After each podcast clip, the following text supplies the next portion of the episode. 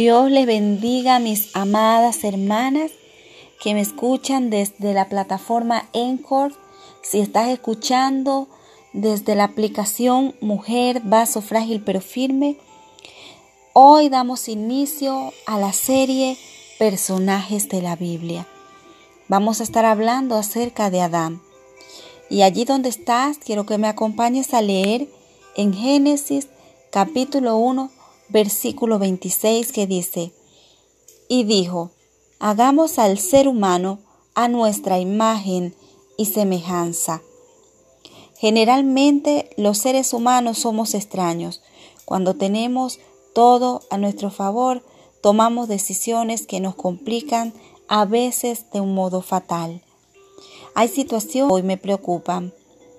Por ejemplo, un médico fumando sabe que es pésimo tiene plena conciencia de todos los riesgos que corre y lo continúa haciendo, por increíble que parezca. Mucho más extraño es lo que sucedió con el primer hombre. Él tenía todo para ser feliz.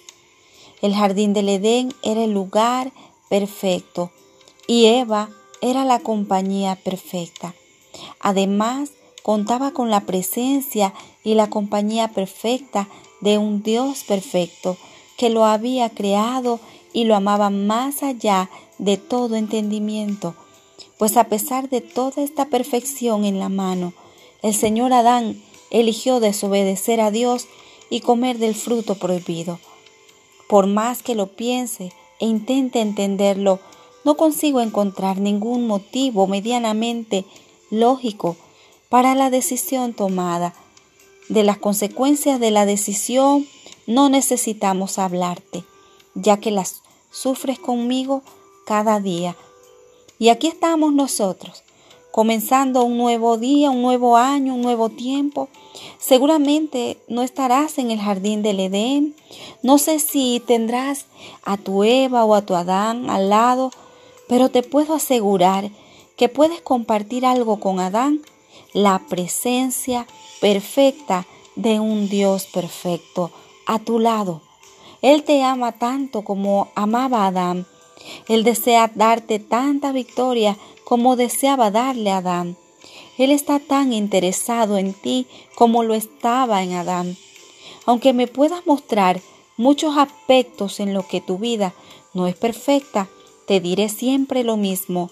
Nuestro Dios es perfecto y Él tiene el poder. Por eso, elige conocerlo más, estar en mayor comunión con Él, amarlo más.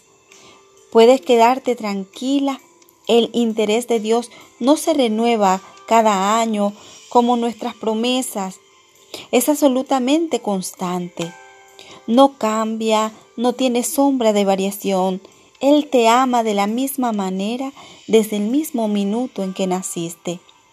En esta tierra Nunca estarás tan cerca de Él que no puedas acercarte un poco más, ni tan lejos que Él no consiga abrazarte. Él te espera hoy como te esperó ayer, te esperará durante todo este año como te esperó en el año pasado. Sus brazos están abiertos y tienen un lugar igual a la forma de tu corazón. Dios te bendiga.